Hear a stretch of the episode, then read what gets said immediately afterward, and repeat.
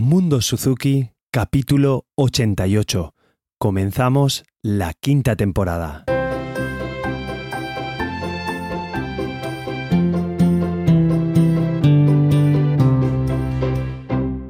Hola a todos, soy Carmelo Sena y esto es Mundo Suzuki, un podcast en el que te cuento todo lo que sé y lo que voy aprendiendo sobre el método Suzuki. Aplicaciones, noticias, recursos, en definitiva cualquier cosa relacionada con este apasionante filosofía de vida que es el método Suzuki. Enfocado este podcast a familias y profesores Suzuki, bienvenidos a Mundo Suzuki. Hola a todos, ¿qué tal? ¿Cuánto tiempo sin ponerme delante del micro? Bueno, hemos tenido una pandemia por el medio y de nuevo retomamos Mundo Suzuki. Tenía muchísimas ganas de grabar, llevo un par de semanas eh, trabajando todo esto, haciendo un calendario y sobre todo para traeroslo a vosotros y para continuar con este podcast que se truncó en marzo de este 2020 y que retomamos con más fuerza si cabe este, este curso, este a partir ahora de octubre de 2020. Bueno, lo he querido publicar hoy, 9 de octubre, porque es un día especial en Valencia, en la comunidad valenciana, es festivo y bueno, hacer un pequeño homenaje.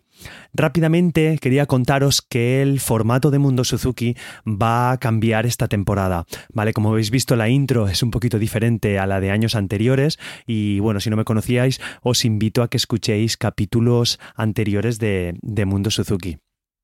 Este año vamos a tener un tema, vamos a tener un tema del cual vamos a hablar. Además, eh, voy a recopilar a lo largo de las semanas eh, noticias para traeros aquí noticias, os voy a traer aplicaciones, os voy a traer eh, cuentas de redes sociales interesantes para que podáis seguir, os voy a traer libros recomendados y una cosita que he encontrado que creo que nos va a gustar a todos es que os voy a traer pequeñas píldoras de historias de las canciones Suzuki, así como de historia del propio Suzuki. Y otro de los cambios que vamos a tener esta temporada es que a partir de ahora, de momento, Mundo Suzuki va a ser quincenal. Lo vais a tener en vuestro podcatcher, en vuestro reproductor, cada 15 días. Los viernes por la mañana se publicará. Mi idea es publicarlo pues a las 7 de la mañana de los viernes para que lo tengáis tempranito o incluso antes a lo mejor para que podáis ir al trabajo con él y eso de momento va a pasar a ser quincenal para que me dé tiempo pues a recopilar las noticias, las aplicaciones, todas las informaciones, aunque tengo un buen bagaje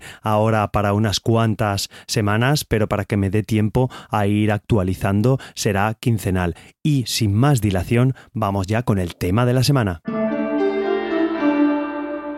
vamos a hablar sobre el talento y aclarar porque el talento no es innato como muchas personas piensan.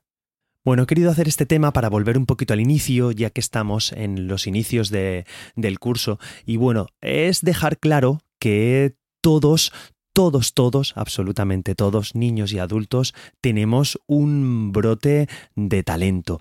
Eh, muchas veces la gente utiliza la palabra innato con, dos sentidos. Hay veces que es con sentido positivo y negativo, cosa que es extraña, ¿vale? Ahí lo que quiero daros un poquito en el cerebro. Bueno, hay cosas que no, que no han cambiado desde anteriores temporadas. Bueno, hay gente que dice que es natural crecer porque lo natural es innato. ¿Vale? Ahí es una afección positiva, que podríamos decir. Y no se puede hacer nada acerca de la falta de una habilidad innata mm, no se puede hacer nada, o sea, ahora estamos utilizando la palabra innata en sentido negativo. Entonces yo creo que utilizamos la forma innato de forma bastante rápida y fácil y con mucha frecuencia, y tanto que es posible que se haya desgastado el significado de esta palabra. Fijaos, cuando miramos a un bebé recién nacido, pues de ninguna manera podemos afirmar que este niño pues va a ser un músico talentoso o va a ser un literato talentoso o va a ser un, no lo sabemos, un abogado. Tú ves un niño y no no puedes saber que ese niño qué es lo que va a ser, a un bebé recién nacido. Pero bueno, al hablar del talento innato de un niño 5 o 6 años, eh, no nos referimos ya a la habilidad que posee ese niño al nacer, sino que deberíamos referirnos al talento que tiene ese niño como el resultado de una habilidad que ha ido aprendiendo, porque ya desde el momento en el que nacemos comenzamos a aprender, comenzamos a, empaparnos de todo lo que hay en nuestro alrededor. Así que lo que creo que deberíamos hacer, eh, os hablo a papás, a mamás y a profesores, es reevaluar el pensamiento que confunde a veces los resultados de la educación eh, con las habilidades innatas. Una cosa es el resultado que podemos tener y otra cosa es la habilidad que tenemos dentro de nosotros, porque a veces cuesta sacarlo, a veces la motivación, bueno, hay un montón de cosas que para eso tenemos este podcast para intentar ayudar. Voy un paso más basándome en el libro de Suzuki del desarrollo de las habilidades desde la edad cero y quiero refrescaros el por qué la sorpresa de Suzuki al decir que todos los niños japoneses hablaban japonés. Creo que mucha gente ya conoce esta historia, pero no viene mal de vez en cuando refrescarla, porque ahí se basa en que, en que el talento se puede aprender, ¿vale? En que, en que no es innato, y es que todos los niños hablan japonés. Yo hago una referencia siempre si sois de España y me escucháis, pues aquí en la parte sur de España, sobre todo en Cádiz, saludo desde aquí porque tengo muchos amigos de Cádiz, hablan de una manera especial, tienen cierto deje, tienen cierta forma de terminar las palabras y todo esto con un niño de cuatro años tú ya lo ves, tú ya valoras que es capaz de asimilar esos matices. Eso es porque tiene una habilidad innata para aprender el idioma, yo creo que no, eso es porque tiene un ambiente en el cual lo han criado y en el cual han hablado eh, con ese tipo de, de deje. Entonces aquí es donde debemos valorar y debemos plantearnos qué método de enseñanza es el que más éxito está teniendo. Y bueno, ahí nos vamos, y los que habéis escuchado el podcast y lo, creo que lo sabéis, al método de enseñanza de la lengua materna, que ese sería, digamos, el mejor método, porque todos los niños aprenden a hablar su lenguaje desde bien pequeños y no por eso nos sorprendemos. Quizá esto es por eso trataban a Suzuki de loco, porque, pues claro que hablan japonés, son japoneses, sí, pero si tú ahora ves un niño americano con 12 años que aprende a hablar perfectamente japonés o español, eh, decimos que es wow, qué menuda habilidad que tiene. Pero bueno, cuando lo vemos de los niños pequeños no nos sorprende tanto. Y eso que en los niños pequeños, pues claro, eh, en los niños no está tan estudiado. Nosotros podemos llegar a la luna, podemos hacer avances científicos impresionantes, pero claro, no sabemos exactamente, lo podemos intuir lo que sucede en el cerebro de un niño, en el cerebro de un, de un peque, de 3, 4 años que aprende un idioma, que aprende los colores, que aprende a relacionarlo todo. Eso, ese cerebro debe ser una ebullición de pensamientos, una ebullición de, de cosas fascinante que evidentemente pues se va estudiando y se va averiguando, pero no tenemos la, la certeza. De aquí viene a plantearme el método esta enseñanza de la lengua materna y es que vosotros pensar cuántas veces un bebé escucha la palabra mamá o papá antes de que tenga la habilidad de poder decir esta palabra. Pues lo puede decir, la puede escuchar un montón de veces, una incontable montón de veces la palabra mamá o papá. Mientras vamos practicando estas palabras, el, el, el bebé va creciendo y llega un momento en que empieza a decir esa palabra y la dice. Dice mamá, papá o algo que parezca a que dice mamá o papá y entonces es cuando continuamos. ¿Qué pasa? Que hoy aprende mamá, mañana aprende papá, al otro día aprende a decir mesa, al siguiente día aprende a decir silla, lo que sea, casa, perro, el nombre de los familiares, y no deja de seguir diciendo las palabras. Es decir, un niño aprende hoy a decir mamá y en tres días no se le ha olvidado decir mamá, sino que continúa diciéndolo, continúa pues haciendo, eh, acumulando todas, todas estas palabras. Y eso es lo que involucra el desarrollo de la, de la habilidad de aprender un, un, lenguaje al mismo tiempo. Quiero decir, ha, ha explicado es que vamos haciendo un pequeño bagaje. Yo a mí, a algunos alumnos les explico el repaso de las canciones de esta manera. Eh, vamos haciendo un bagaje que es como un pequeño ejército que tenemos detrás y este pequeño ejército pues es el que, el que nos ayuda a continuar adelante, el que nos ayuda a avanzar. Por eso es súper importante hacer una parte acumulativa del aprendizaje. Por esto sabemos que la habilidad genera habilidad. Cuando un niño ha hablado eh, o cuando un niño ha dicho una palabra, va acumulando palabras. No se le olvidan, porque si no es que tendríamos un grave problema. Si, se, si aprendiera una palabra y al día siguiente se le olvida, tendríamos un grave problema. Y quiero cerrarlo, no extenderme mucho más con este tema, con que todos tenemos un brote de talento. Desarrollar ese brote hacia una habilidad maravillosa dependerá de cómo es cultivado, de cómo utilizamos el ambiente en el que estamos. Después de este pequeño tema, quiero llevaros a más apartados que vamos a tener en el podcast. Lo tengo todo claro, aunque aún no sé las musiquillas que vamos a ir poniendo. Espero que, os gusten y seguimos. Ahora pasaremos, por ejemplo, hoy es el, capítulo que os explico un poco también porque tengo muchas ganas de hablar y contaros cosas. Hoy es el capítulo que voy a explicar un poquito qué es lo que vamos a ir haciendo. Por ejemplo, ahora vendría el apartado de noticias.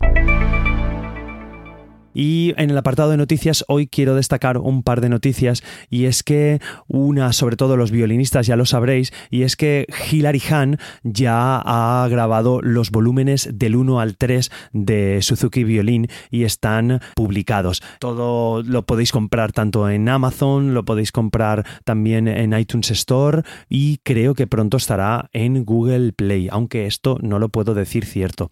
Deciros que todo lo que voy hablando en el podcast lo vais a tener en las notas del programa y a su vez en la web, que además tenemos muchas más novedades, ¿vale? Os voy contando poco a poco para no daros tanto de, golpe. Bueno, la primera noticia es esta, que Hilary Hahn ya ha grabado los volúmenes 1, 2 y 3, es una renovación de los volúmenes de violín y creo que es súper interesante volver a hacerse con ellos si ya los tenéis o al menos buscarlos o escucharlos porque es una grandísima intérprete, que es una pasada, es una delicia escuchar cómo toca el violín.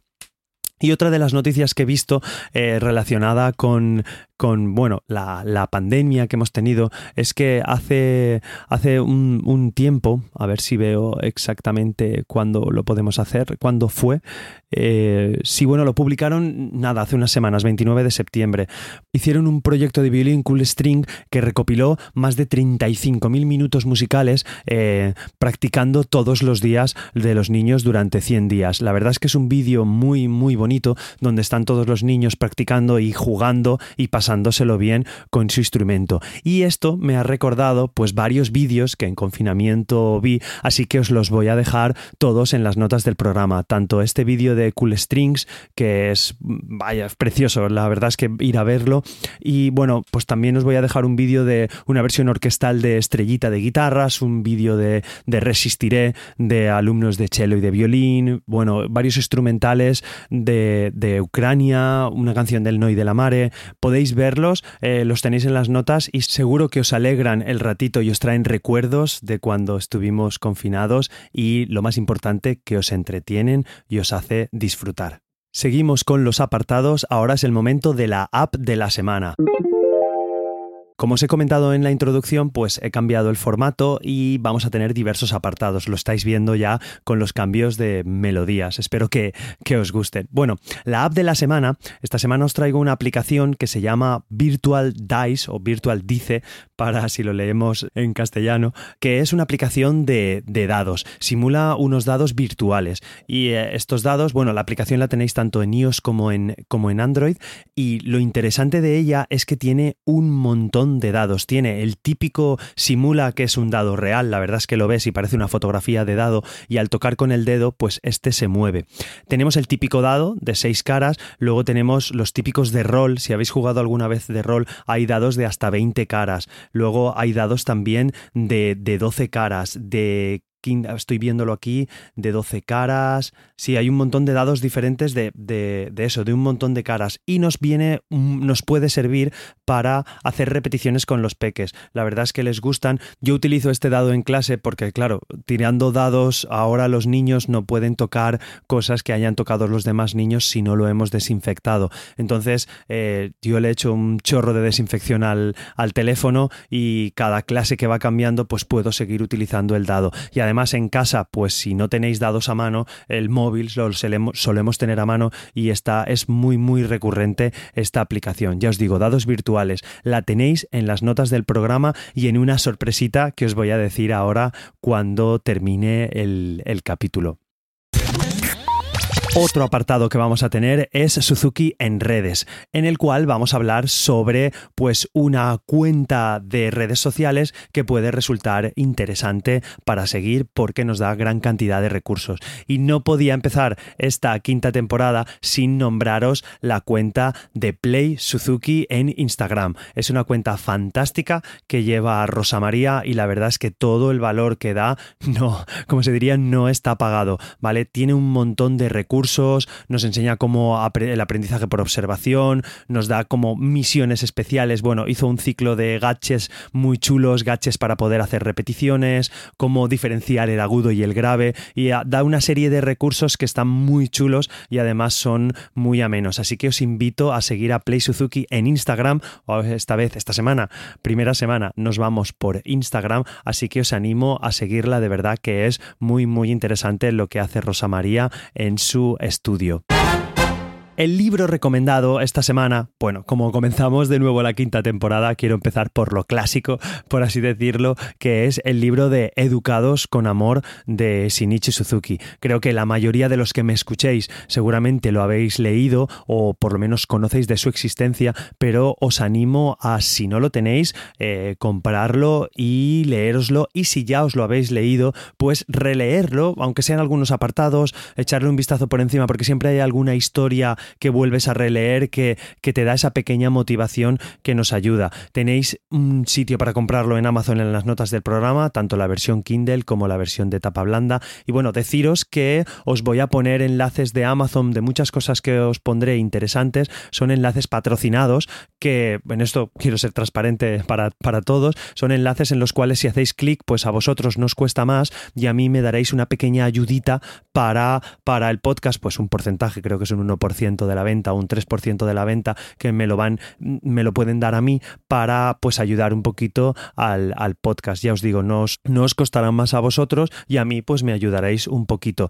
Eh, lo que no quiere decir es que vaya a haceros un montón de cosas de Amazon. Evidentemente, solo os voy a recomendar cosas que a mí me gusten, que a mí me interesen o que considere útiles para vosotros. No va a ser recomendar por recomendar, no voy a poneros un montón de cosas ahí para que compréis. Nada más lejos de la realidad. Y vamos con el último apartado que es Historia Suzuki. Y aquí hablaremos de historia de las canciones Suzuki. Por ejemplo, eh, hoy os voy, mira, mejor que para muestra un botón, que, diría mi madre. Entonces, hoy os voy a hablar pues de la conocidísima Twinkle Twinkle, de las variaciones que hizo Suzuki sobre el tema original, que os digo, no lo pronuncio bien porque es en francés, se llama A Vos jen maman, ¿vale? Es una canción eh, francesa, popular francesa, que se cree que apareció antes de 1740. La melodía original del famoso Estrellita que conocemos, del famoso Twinkle, pam pam pam pam pam pam pam pam pam pam pam pam pam pam.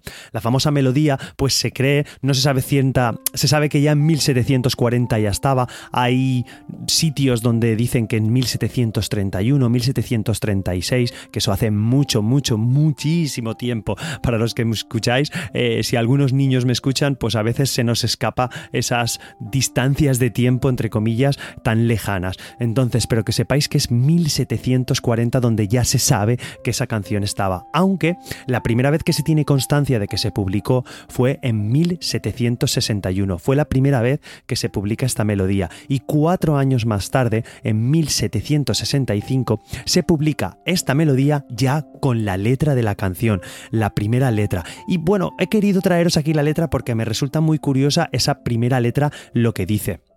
Os la leo tal y como es porque, bueno, cantada como era en francés original no, no cuadra mucho. Entonces, la canción dice, oh, ¿quieres que te diga mamá que me atormenta? En pregunta.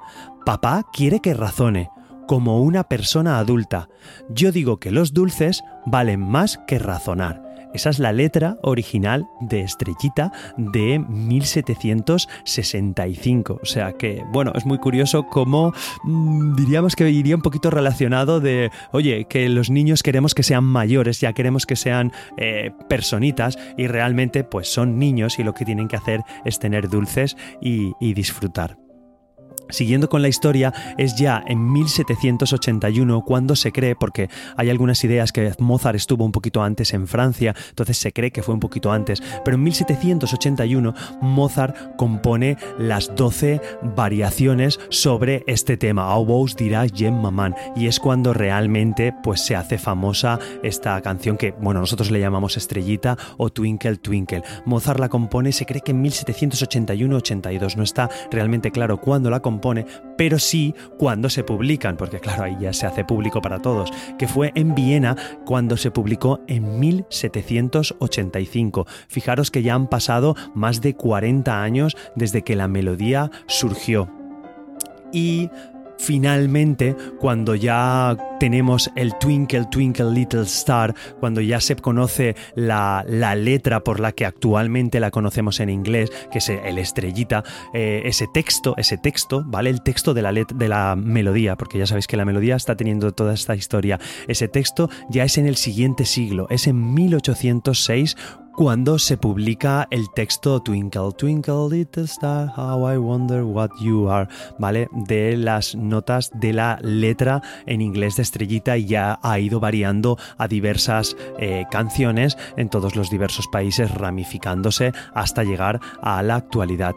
Bueno, que sepáis que Suzuki fue el que hizo nuestras variaciones, aunque es esta canción, el tema es Estrellita, pero Suzuki creó las variaciones de variación A, variación B, bueno, yo las conozco como Chiqui Chiqui Bam Bam, Chocolate Calentito, hay diversos nombres, dependiendo de dónde me escuchéis, pues las llamaremos de una manera o de otra. Por supuesto, os dejo también en las notas del programa pues una versión que he encontrado en YouTube de las variaciones originales de Mozart por si queréis escucharlas, ya que es la primera vez que, bueno, es la, digamos, la versión más antigua que he, encontrado, ya que la, la original de 1740, pues evidentemente no está grabada y no ha llegado hasta ahora. Y hasta aquí el primer capítulo de esta quinta temporada, que es el capítulo ya 88, como he dicho al principio, de Mundo Suzuki.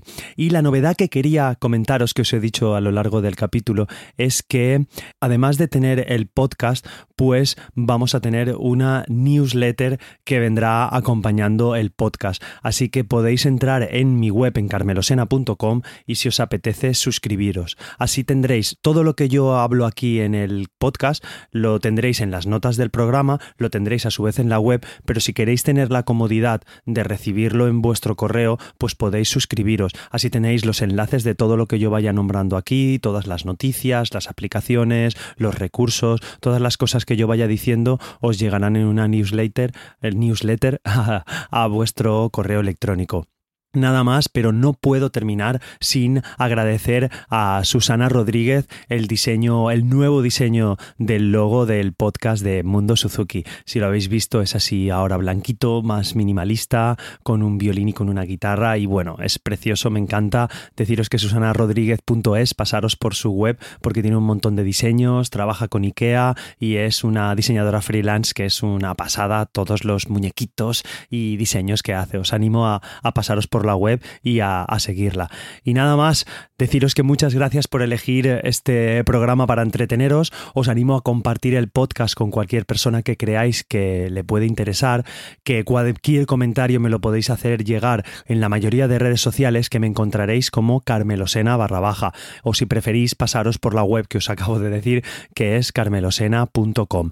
Nada, lo dicho, nos vemos en 15 días, nos escuchamos en 15 días, así que hasta la próxima. Hasta luego.